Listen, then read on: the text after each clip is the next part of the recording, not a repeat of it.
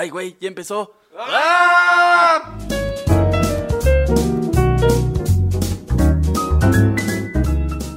Hola, ¿qué tal? Sean bienvenidos al quinto episodio de Mi Arte Podcast, el podcast donde tratamos de validar una carrera trunca en artes. Como cada semana, religiosamente, me acompaña mi queridísimo amigo Iván García, que hoy viene disfrazado de, de vaquita, pero no cualquier vaquita.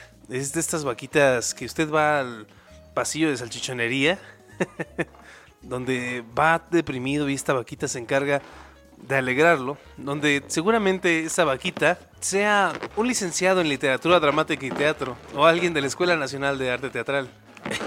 se ve muy chistoso, lástima que ustedes no puedan verlo. A la verga, ya tiene algo. A ver, de- permítanme, dejen que se siente. Eso es, eso es, tranquilo. ¿Cómo estás, mi querido Iván Vaquita Marina?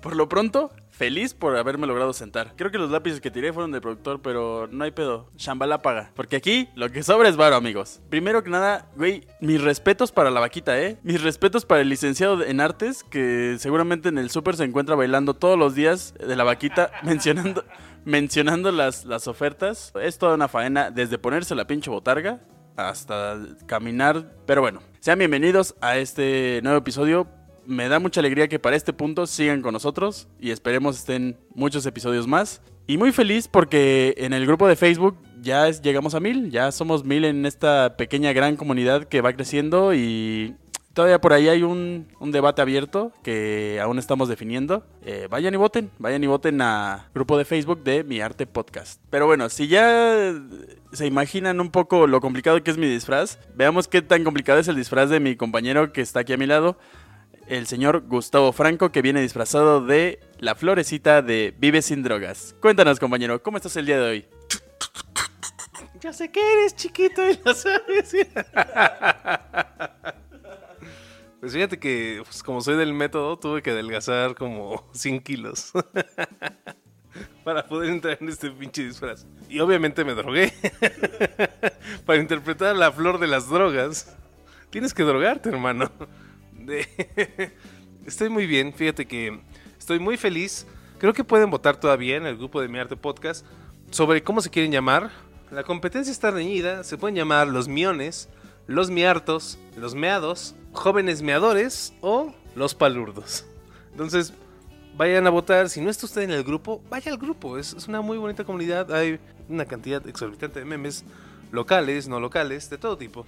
Pásele, llévele, claro que sí. Y bueno, usted se preguntará, ¿por qué la florecita se drogaba? Pues yo tampoco sé. Es que en algún punto ella buscaba ser cristiana. No nos confundamos, amigos. Ella quería quería rehabilitarse, pero para eso tenía que tocar fondo. ¿Y cómo? Con las drogas, claro que sí. Recuerden que si usted es un drogadicto y la sociedad lo juzga, diga que es un precristiano, como Yuri. No hay ningún problema. Ajá, haciendo amigos. No, un saludo a Yuri, que seguramente nos está escuchando. Porque dijimos drogas, digo, ¿dónde?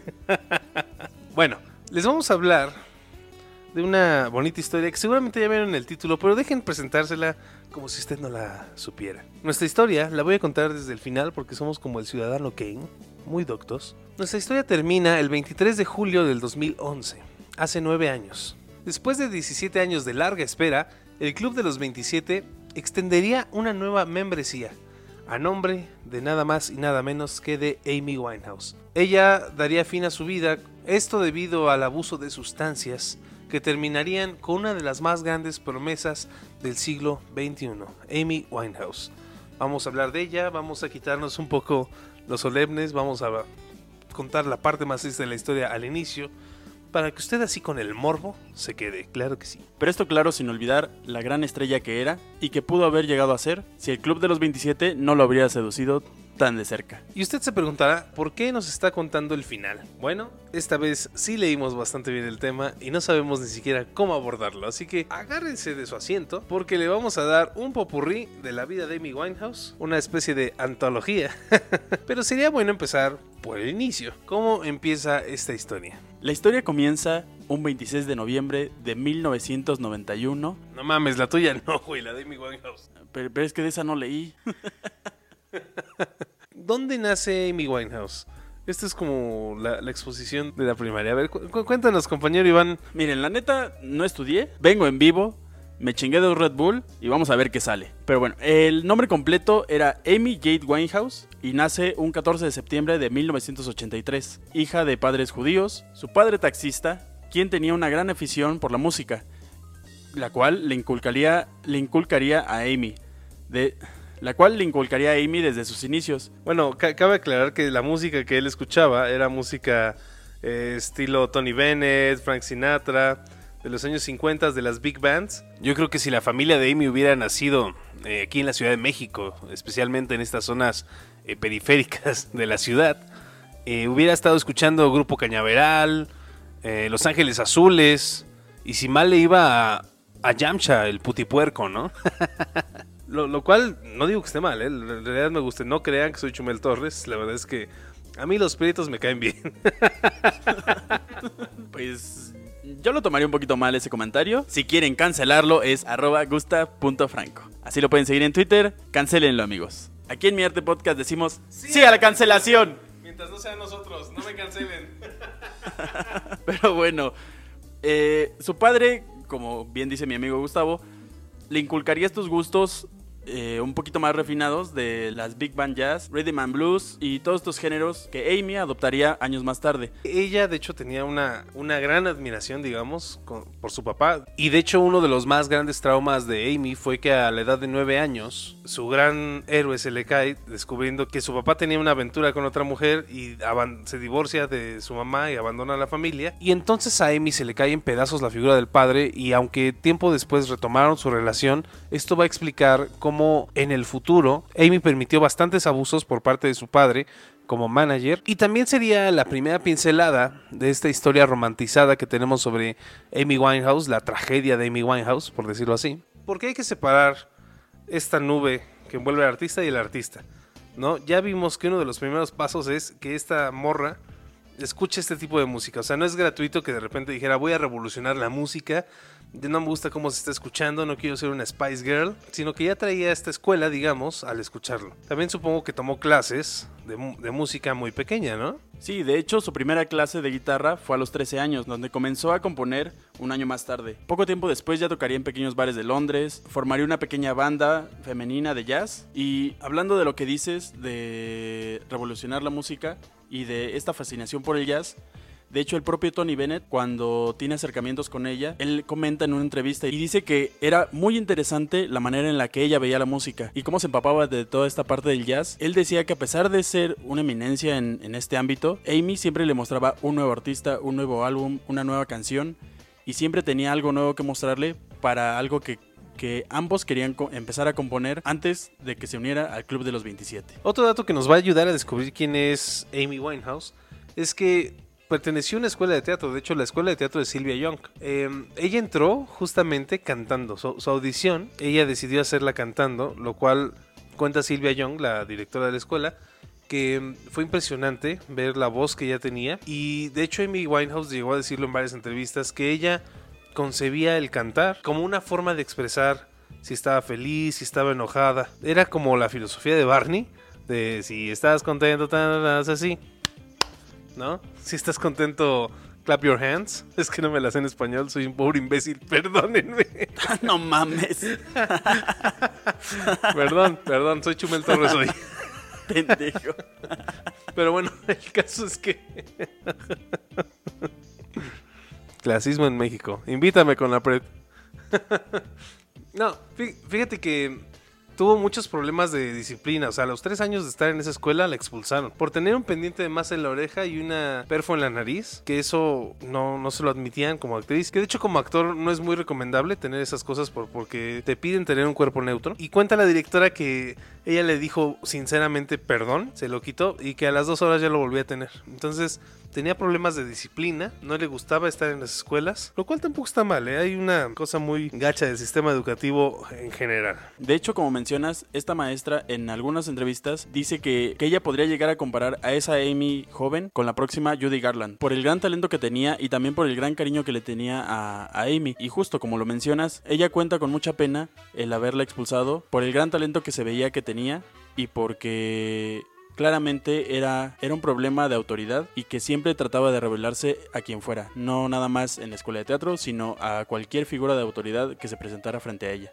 un poquito como, como la Mars, nada más que en chido y Amy no se sacó un condón de la nariz para crear au- audiencias en YouTube. Y que está cabrón pensar que ella lo estaba haciendo a sus 19 años. O sea, ¿tú qué haces a esa edad, no? A los 19 años, mientras todos estamos viendo si se nos ve bien la camisa, si se nos ve bien el zapato, si se nos ve bien el cuaderno de Lamborghini mamador que vamos a llevar a la prepa para estrenarlo ese día, ella ya estaba componiendo canciones y sacando lo más profundo que tenía dentro de sí y expresándolo para conectar con todo ese público que más tarde la llevaría a la fama. Otro dato curioso, en este día que le expulsan eh, de esta escuela de Silvia Young, le hablan a su mamá, su mamá justo estaba en, el auto en la ciudad, digamos, no estaba en su casa, porque había, había llevado al gato al veterinario, estaba muy mal, eh, va por Amy, llevan al gato y duermen al gato, o sea, te- terminó bastante mal.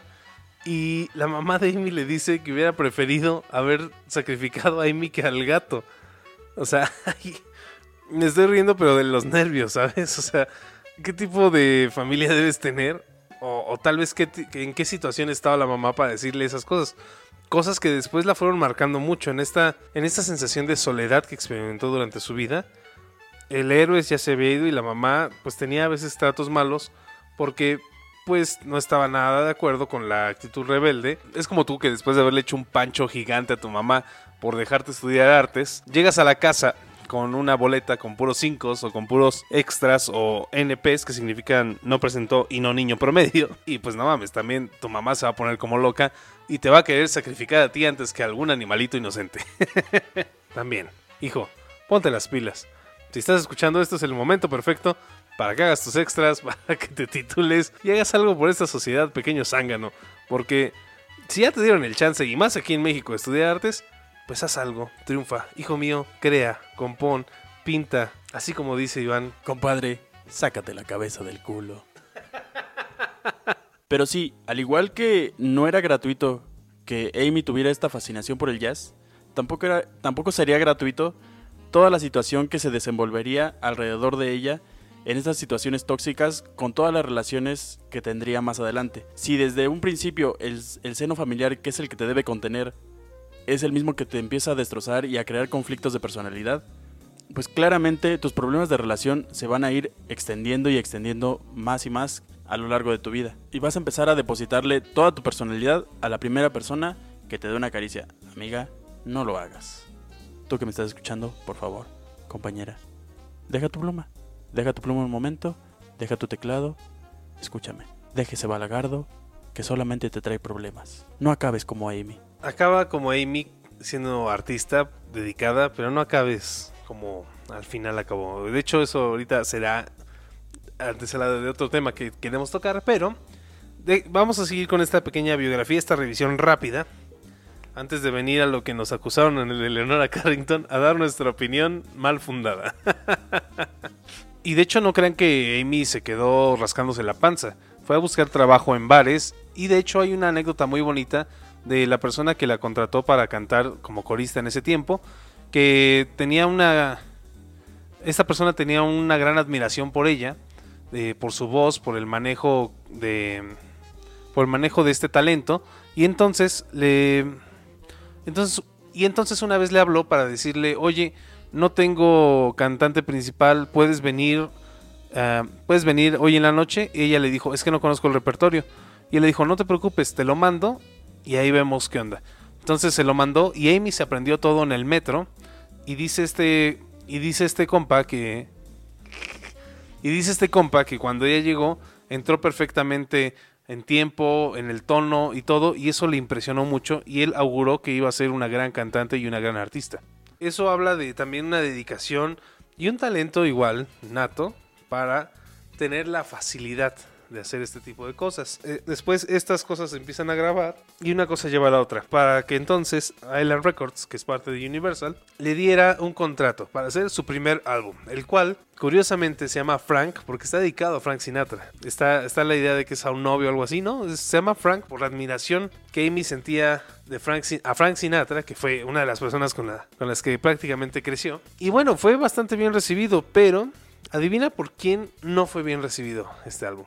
Exacto, por la misma Amy Winehouse. ¿Pero por qué iban? Porque como todo buen artista primerizo, firma sin leer los contratos. Y es que Island Records tenía la licencia de cambiar cosas del álbum y de hacer que Amy volviera a grabar las canciones tal cual era el perfil de la disquera.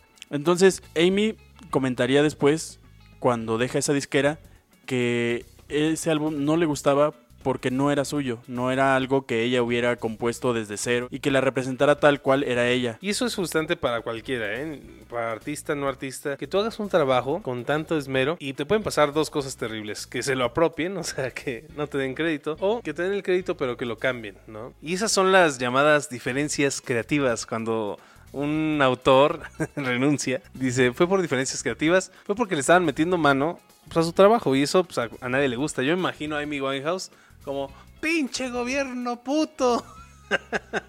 a mí que me suda el culo. ¿No? Protestando en Island Records. Y ya veremos cómo en Back to Black eso no pasó y por qué Back to Black es el, es el gran disco.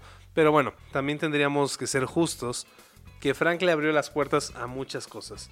Estuvo nominado entre los Brit Awards, ganó un premio que se llamaba Yvonne Novello a la mejor canción contemporánea, que fue Stronger Than Me, que fue uno de los singles. Y en ese mismo año también, la y en ese mismo año también Amy se presentó en el Festival de Glastonbury. Entonces le abre el mercado como cantante inglesa, todavía no, no estalla el éxito mundial y la posiciona bastante bien. Ahora, una cosa muy interesante es que la posiciona dentro de una rama de la música que estaba siendo olvidada, como las big bands y el rhythm and blues. Lo cual es muy interesante porque ella siempre decía que no quería ser, que, la música de su tiempo no le dejaba nada, no, no le daba, no le transmitía. Porque ella siempre decía que la música de su tiempo no le transmitía nada. Y eso es, es, muy curioso. Por ejemplo, y creo que nos pasa a bastantes, ¿no? Que decimos, ah, el rock de antes era lo mejor y todo, ¿no? Y, y que y por eso hay mucho metalero haciendo covers de Metallica y de Kiss. Porque pues, la música de antes estaba chida. Ahora, entrar al, al mercado con esa música es, es un gran logro de sus productores y del talento de Amy. Eso, eso, eso que ni qué. Que, que, de hecho entre, entre los primeros productores que hubo estaba la persona que manejaba y que escribía para las Spice Girls.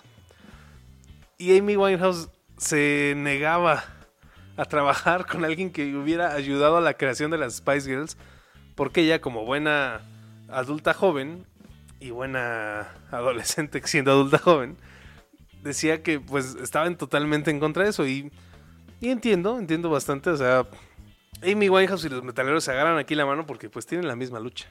Pero justo, hay que entender también que, que para Amy fue muy bueno el tener este lanzamiento porque es el que la catapulta al mundo, es el que le muestra al mundo de lo que es capaz de hacer musicalmente y más tarde nos daría tintes de, su composición, pero una vez ya sabiendo el mundo de lo que era capaz. Y como dices, ella rechazaba un poco toda esta corriente musical que había en el momento, pero no por eso se puso a hacer post-punk ruso, sino encontró su nicho en, en, el jazz y a partir de ahí empezó a crear nuevas líneas musicales dentro del propio jazz, que le darían su personalidad, que era algo que mencionarían también sus productores, que ella muy rápido encontraría su tono característico dentro de este, género musical. Y que también en esta idea decían sus productores que hacía lo que quería, ¿eh? había, había veces que llegaba al estudio con lo que cuesta rentar estudios, aunque sean de la misma.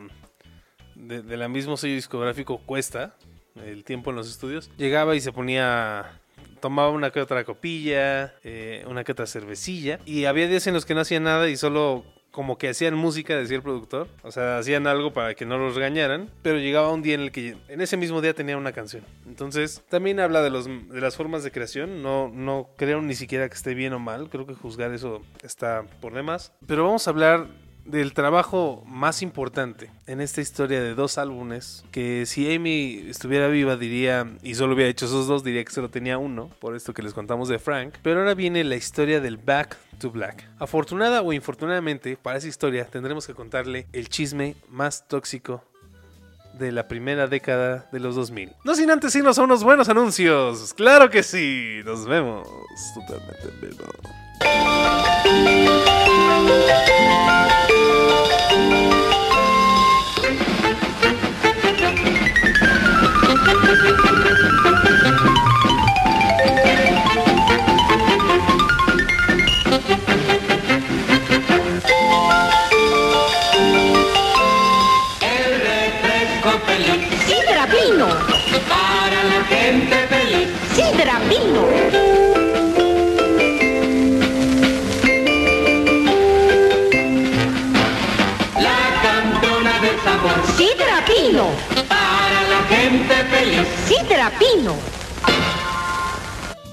De vuelta después de estos excelentes comerciales que pagan este bonito podcast. Qué buen refresco, ya se me antojó. Sidra Pino. Y recuerde, si usted quiere anunciarse, ya nos puede contactar porque ya tenemos Cam Soda. Ah, ah, no, eh, no. También recuerde que en Camp Soda le podemos dar por una módica cantidad unas fotos de nuestras patas. Vamos a empezar esta parte del chisme, que de hecho fue una de las partes que también hizo que habláramos de Amy en un capítulo aparte. Iba, fue una de las grandes consideradas para Parejas Tóxicas 2, que pronto vendrá. Pero nos dimos cuenta de cómo esta historia que les vamos a contar influyó tanto en la vida de Amy, en su proceso creativo como artista, que no solo se convirtió en un parejas tóxicas, sino se convirtió en algo más que ya veremos en qué desencadenó. Así que ahí les va la historia. Esta historia comienza en 2004, cuando Amy Winehouse conoció al infame, al tóxico, al cancelado Blake Fielder. Bueno, en, en aquel, en ese momento, digamos, fue una cita de bar. Te vas por unas copitas, te encuentras un chico y pues pasa lo que pasa, ¿no? La relación, el delicioso, el muy sabroso, el sacro, el divino, el, el sacro imperio romano. Hacen el delicioso, hay que mencionar que Blake Fielder tiene una novia para ese entonces y Amy queda perdidamente enamorada de él, a pesar de esta idea, ya sabes, de que era un amor imposible. Y a pesar de que el propio Blake le dijo una vez que no pensaba dejar a su morra por él, ¿no? Muchas veces se lo fue rep- repitiendo. Y aquí usted nos dirá en los comentarios cuántas veces va a decir, amiga, date cuenta. Pero también hay que ser conscientes un poco de la edad que tenía en ese entonces. Para el 2004 ella tendría tan solo 20 años, porque creo que algo que nos pasa a muchos, incluyéndome, es que no dimensionamos la edad que tenía Amy cuando todo esto se suscita. Amy tenía 20 años y esa edad los, los amores tóxicos son el pan de cada día. Porque todos concebimos a Amy como una adulta, porque así se vende la figura de Amy y porque así se vendió comercialmente como una adulta. Pero para ese entonces e- ella con sus 20 años, conociendo a este chico en un bar, le entregaría momentos de felicidad también, también de dolor y le llenaría huecos que ni su propia familia había podido llenarle en ese momento. Entonces ella encontraría en él un nicho donde se podría vaciar completamente y este se aprovecharía de ella y ella de él. Entonces hay que también tener ese pequeño contexto para ver lo que vendrá después. Ahora hay que tener también muy en cuenta que todos hemos resbalado alguna vez. El que no cae resbala, hermano. Y creo que es parte de cómo se nos fue vendiendo la figura de Amy Winehouse en esta romantización. Que cuentan la historia y parecía que estamos hablando de alguien de más de 30 años. Y que ya tenía toda la experiencia del mundo y no. Era una chica de 20 años que fue a un bar y se besó con otro güey. Así de simple. Usted lo ha hecho, yo lo he hecho, todos lo han hecho. Eh, empezaron a salir, empezaron a, a tener este amorío, digamos, en el cual pues nuestra querida Amy se ilusionó. Toda esta affair duró, digamos, un año, en el que este güey andaba con su novia, ya sabes, que dice, no, es que la neta, es que ando bien descuidado, ¿eh? Es que ya, ya estamos mal, ¿eh? Ya, ya estamos mal. La neta, estoy ahí nada más para que no se suicide. Te lo juro, ya, ya ni dormimos en la misma cama. Ya, no, ya nada más estoy con ella por los niños. Que seguramente en Facebook le había dicho, amiga, eres arte, tienes novia. No, es una amiga, es que así nos llevamos, porque la acosan mucho, ¿eh? La acosan mucho y pues yo decidí ser poner que somos relación en Facebook. Estos son comentarios reales que nos fueron donados en el Instagram de Mi Arte Podcast. A pesar de todo eso, al año, este güey se decide en que pues Amy se ve más artista, más, más cool y seguramente la otra morra se cansó de él. Y bueno, decide terminar la relación con su novia y empezar con Amy. ¿Y cómo sabemos que empieza a deteriorarse todo esto? Bueno, porque en ese momento fue que Amy conoce las pastillas para la depresión y empieza a tener problemas alimenticios como la bulimia. De esta Amy que vemos un poquito más chubby, digamos, en, antes de Frank, durante Frank, empezamos a verla un poco más delgada, que normalmente como sociedad juzgamos de, ah, ya está delgada, está un poco mejor. Y pues la verdad es que Amy estaba, estaba vomitando lo que comía, su gym estaba en el inodoro. Pero este, este romance acabaría mal, güey. Acabaría mal porque al año, en 2006, digamos, hay muchos medios que, que dicen, decidieron separarse, pero la, la neta no. Este cuate le dijo, ¿sabes qué? Mi novia estaba más chida, ya me voy. Y Amy, date cuenta, o sea, si ya tenía novia, lo cambió y estaba cambiando, intercambiando como si fueran tazos. Pues bueno, si bien no podemos juzgar a Amy por lo que hizo y la edad que tenía, pues usted, si usted estaba viviendo algo así, amiga, dése cuenta. Eh, Entonces, Amy aprovecha para hacer uno de los mejores discos de la historia de la música que usted puede escuchar, puede saborear, que se llama el Back to Black. Un gran álbum que ganaría numerosas nominaciones a los Grammys y que algo que mucha gente no contempla es que era la crónica de una muerte anunciada. El álbum era una declaración abierta de todo lo que sentía Amy en ese momento, de su corazoncito de pollo, roto, pisoteado, arrastrado por el suelo, y que lo mostraría desgarradoramente en ese álbum, hablando a grito abierto de la relación que tenía con Blake y de todos los sucesos que se fueron dando durante su relación y después de ella. Entonces todo, todo este cliché del artista desangrándose en su obra está plasmado completamente en el álbum de Back to Black. Y si usted no ha escuchado las letras o no le ha puesto atención a, lo que dice la letra, debería ponerle un poquito de atención y ver el momento crucial que estaba pasando Amy justo en ese momento y cómo viviría esa ruptura y cómo mientras todos nosotros en, en nuestra casa llorando con eh, las canciones tristes de RBD abajo de un comedor en posición fetal, ella no, ella lo haría escribiendo grandes letras y grandes piezas musicales que nos dejaría para la posteridad. Ahora aquí viene el debate del consumo consciente de la música que escuchamos. Fíjate, me di la tarea, la penosa tarea, la cruel tarea de escuchar el álbum varias veces, de analizar los videos varias veces. Para quien no entiende el sarcasmo, digo penosa porque la verdad fue un deleite. Pero les traigo un pequeño análisis de, de las dos principales canciones, Back to Black y Rehab. Permítanme hablarles de Back to Black. Primer guamazo de realidad que van a llevar cualquier gótico culón, gótica nalgótica, digamos, cualquiera de los dos, hombre o mujer, es que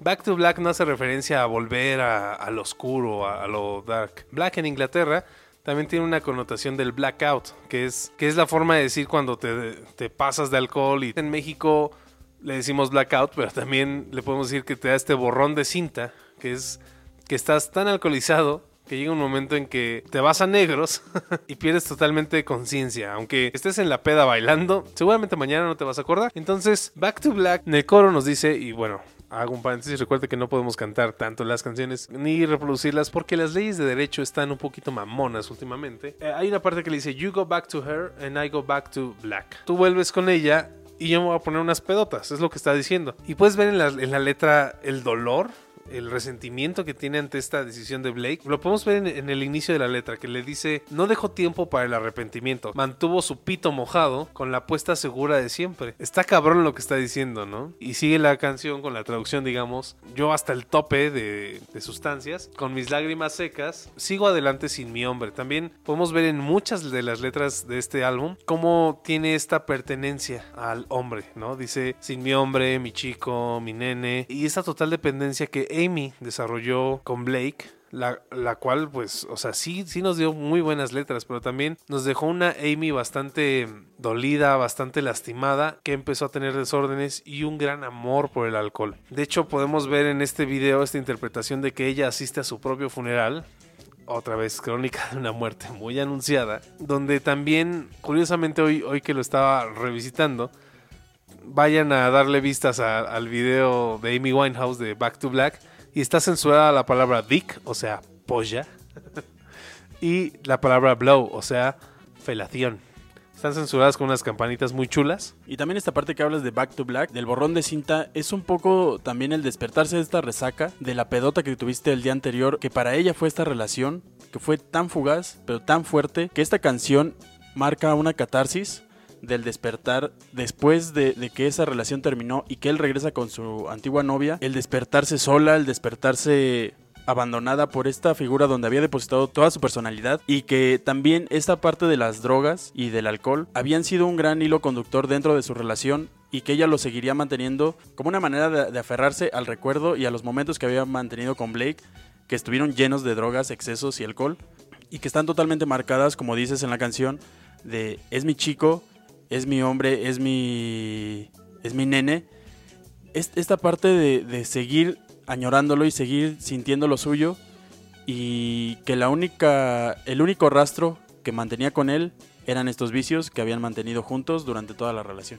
Tan todavía quería a Blake en su vida, que la canción You Know That I'm Not Good nació, y es la crónica, o sea, esa, esa sí es totalmente la crónica, nació de que ella, por venganza, se acuesta, o sea, se chapulineó al amigo de Blake. ¿eh? Fíjate, en la canción te narra la crónica de cómo se acuesta con él para darle celos y cómo no disfrutó si quiere estar con él. Y hay una escena muy icónica en ese video donde ella está tirada en la cocina con un vaso de alcohol y de hecho es una interpretación, una reinterpretación de algo que pasó en la vida real. Una vez una vecina de Amy llamó a una de las mejores amigas para decirle que Amy estaba tirada, gritando de dolor porque se había, le había dado un blackout y se había lastimado, había caído de una super peda que se puso y le encontraron de una manera fetal en la cocina. Y esta figura está reinterpretada en este video de You Know That I'm Not Good. Tú puedes ver en cualquier pieza de Back to Black cómo va narrando todos estos episodios que tuvo en estos escasos dos años y cómo va cayendo más y más en el alcohol. O sea, también hay otra joya de canción ahí que es la que le va a dar bastante, bastante satisfacción. ¿Y cuál va a ser? Nada más y nada menos que Rehab. ¿Qué tienes que decirnos?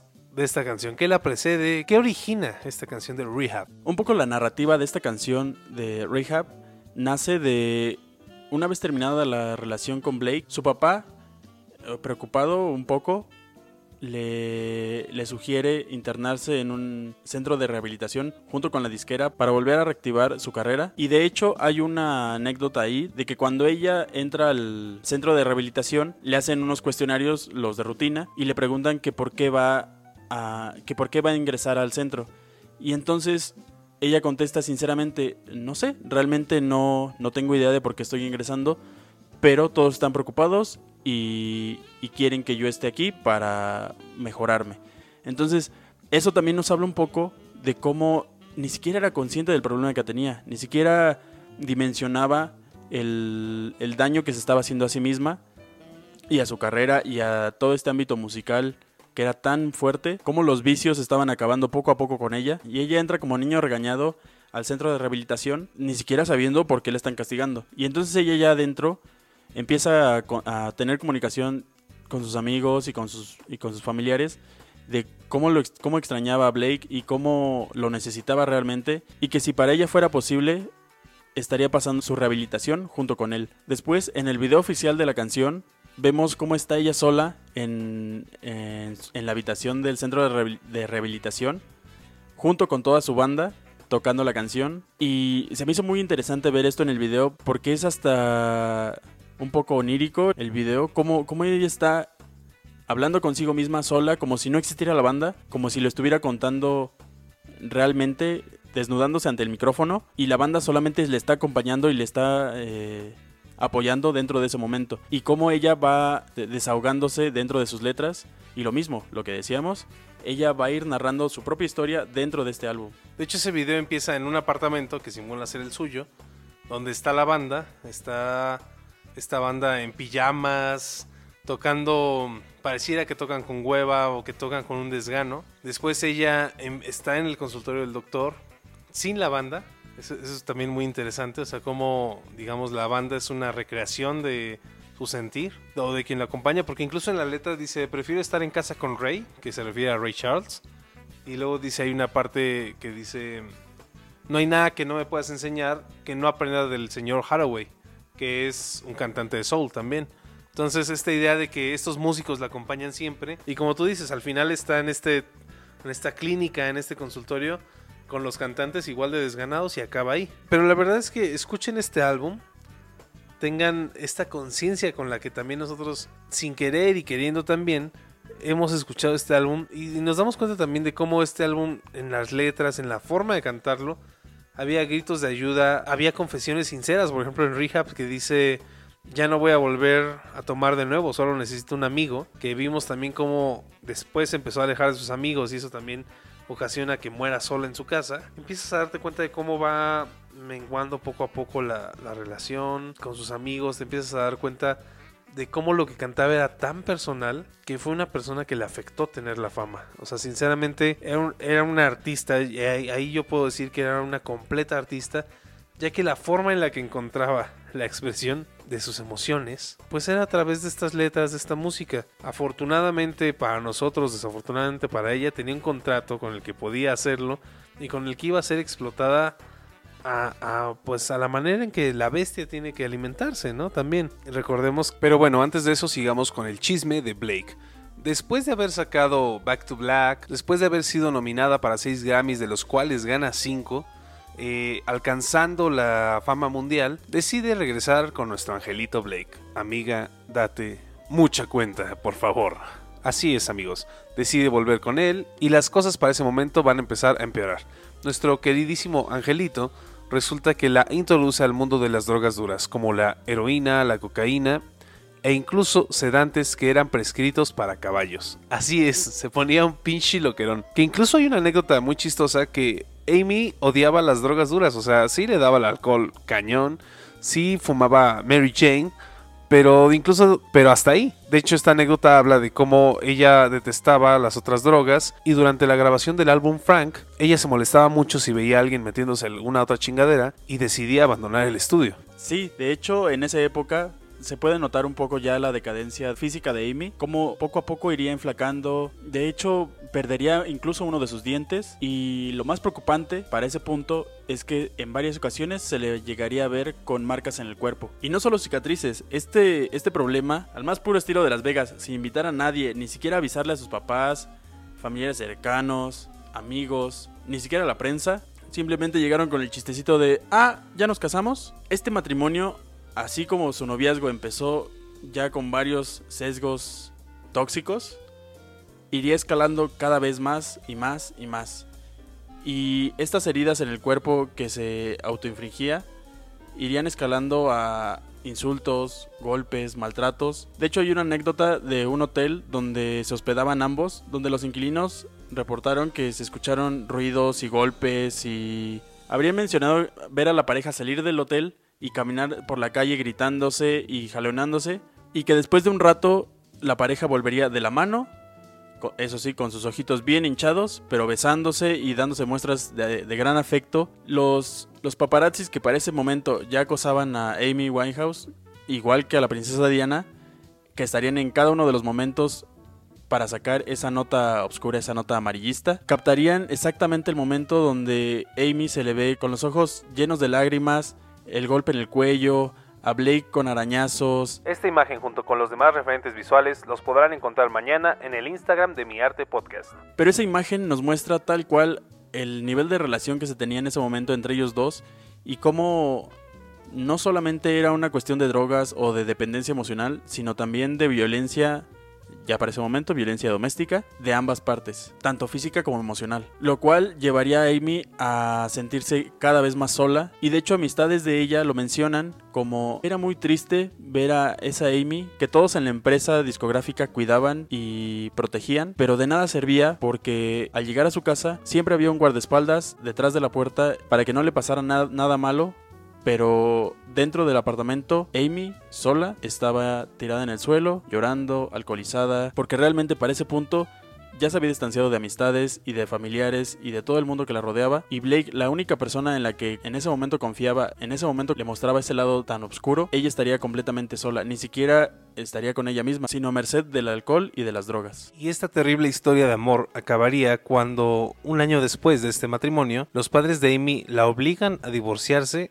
y otra vez la vuelven a meter en rehabilitación, pero el daño ya estaba hecho.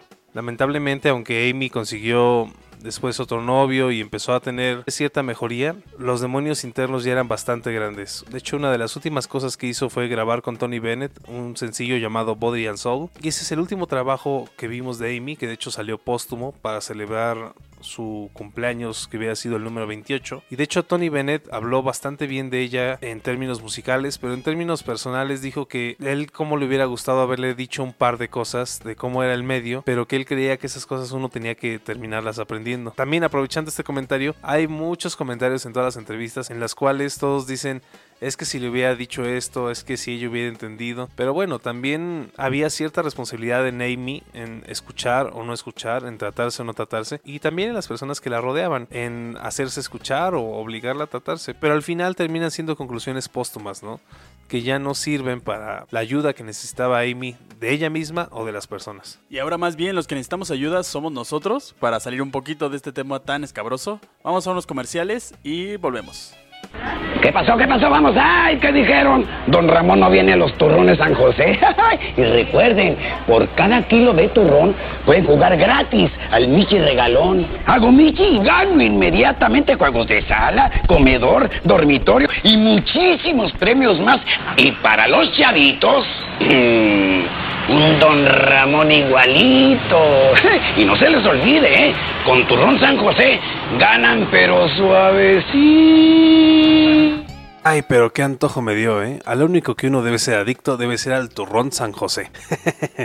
bueno, ya estamos ahora en la recta final de este podcast, de esta biografía de Amy Winehouse, y solo nos queda retomar un pequeño capítulo antes de dar las conclusiones, de las cuales los que no son fans se quejan bastante, el último capítulo es uno que en cierta forma no le concierne a Amy Winehouse y nos concierne a nosotros como consumidores y a los productores de esto que es el chisme, los paparazzis y la naturaleza de la bestia. La naturaleza de esta bestia fue el hambre por historias, el hambre por el morbo, en la que durante esos pocos años en los que ella tuvo fama nacional e internacional, la acosaron de un modo en la que ella desearía en un momento no haber sido famosa nunca. Una de las últimas cosas que la prensa no le perdonó, no dejó de burlarse y no dejó de criticar fue una presentación desastrosa en Belgrado en 2011, en el cual ella llegó tarde, con un notorio abuso de sustancias en el cuerpo, llegó, no quiso tocar y empezó a ofender al público y cantó de mala gana. Y eso se empezaba a ver en varias presentaciones que ya había tenido como ofendía al público, terminaba una canción y les aventaba cosas, porque ella ya no quería esa vida. Ella fue un alma sensible que se expresaba a través de la música y que tal vez nunca hubiera querido tener la fama que tuvo. Ella, como decía, solo quería ser un músico de jazz. No quería tener la fama de alguien pop ni los Grammys que terminó ganando y eso terminó siendo una ironía en su vida. Incluso después de su fallecimiento, la gente, la prensa no perdonó ciertas cosas. Durante su funeral, su padre Mitch Whitehouse despidió a su hija con un emotivo discurso donde contó anécdotas eh, sobre cómo era rebelde y se despidió de ella diciendo la siguiente frase. Buenas noches mi ángel, que duermas bien. Tu papá y tu mamá te quieren muchísimo. Y cantaron todos al unísono la canción de So Far Away de Carol King, la cual era una de las canciones favoritas de Amy. Hubo dos cosas que fueron motivo de esta prensa rapaz, de estas burlas, que fue que dos pseudobromistas se colaron al funeral de Amy para hacer bromas, para hacer chistes, que de hecho ya se habían colado antes al funeral de Michael Jackson, los cuales obviamente fueron corridos de ahí inmediatamente, pero ya habían dado pie a que fuera una nota. También otra de las cosas un poco de mal gusto que hubo fue que los guardaespaldas, sí, aquellos que debieron haberla cuidado, bueno, decidieron tomarse una última foto con Amy, cargando entre todos las cenizas y subiendo esta foto a las redes, lo cual también se volvió nota y un motivo de burla. Cabrones, no mames, un puto trabajo tenían y valen verga. ¿Tú qué opinas, Iván? ¿Qué opinas de todo esto que hemos hablado, que hemos comentado? ¿A qué impresiones, a qué conclusiones te lleva? Pues de todo este tema de Amy Winehouse, creo que yo me quedo con la artista y con todo este talento que pudo haber brillado más allá de sus adicciones, pero lamentablemente el Club de los 27 la seduciría hasta el final. Es con lo único que yo me quedo con la gran artista y que disfrutemos de su álbum Back to Black. ¿Y tú, Gustavo, con qué conclusión te quedas de esta gran artista? Pues yo como conclusión quisiera dejar en la mesa la pregunta de qué consumimos y a qué artistas nosotros veneramos o son un ejemplo a seguir dentro de sus actitudes. Recuerdo mucho una entrevista a John Lennon en la cual decía que había algo peligroso en hacer un culto a la muerte, es decir, un culto a aquellos artistas que habían muerto jóvenes y que habían dado todo por un ideal. Él obviamente no habló de Amy Winehouse, él hablaba de Sid Vicious, de Jim Morrison. Y yo agregaría que una cosa es el arte y la música que producían y otra muy independiente, su vida privada. Eh, en el sentido de lo que consumimos es la expresión de esa vida privada, nos debería importar más aquella cosa que consumimos que la vida en sí, porque es muy peligroso, yo creo, tener como ídolo el estilo de vida de Amy Winehouse y no a Amy Winehouse como artista. ¿Sí me explico? Creo que una manera de honrar el arte de ella es también tener en cuenta la vida que llevó y si así lo queremos alejarnos de ese estilo de vida o seguirlo y trágicamente tener el mismo final. Y creo que eso es lo que a mí me gustaría dejar en este podcast. Em, y creo que eso es lo que a mí me gustaría dejar en este podcast. Y de esta manera hemos llegado al final de este episodio dedicado a la memoria de una gran artista, Amy Winehouse. Y bueno, las redes sociales para seguirte, Iván García, ¿cuáles son? Claro que sí, a mí me pueden seguir en Instagram y en todas las redes sociales como arroba Iván Balart. ¿Y a ti, querido amigo? A mí me pueden seguir en Instagram como arroba gusta.franco. Recuerden unirse a las redes de Shambhala Producciones, a las redes de Mi Arte Podcast, arroba Mi Arte Podcast, Shambhala Producciones aquí en YouTube. Suscríbanse, denle like, recomienden este video, compártanlo. Nos vemos el próximo lunes. Y recuerden que de tu arte a mi arte yo prefiero... Sentarme en el pastel y vámonos. Que vengan los chichonos. ¡Que vengan los enanos! ¡Ay, eso cayó uno! ¿Estás bien? Lo que haya pasado ya se lo llevó su puta madre. Tan tan.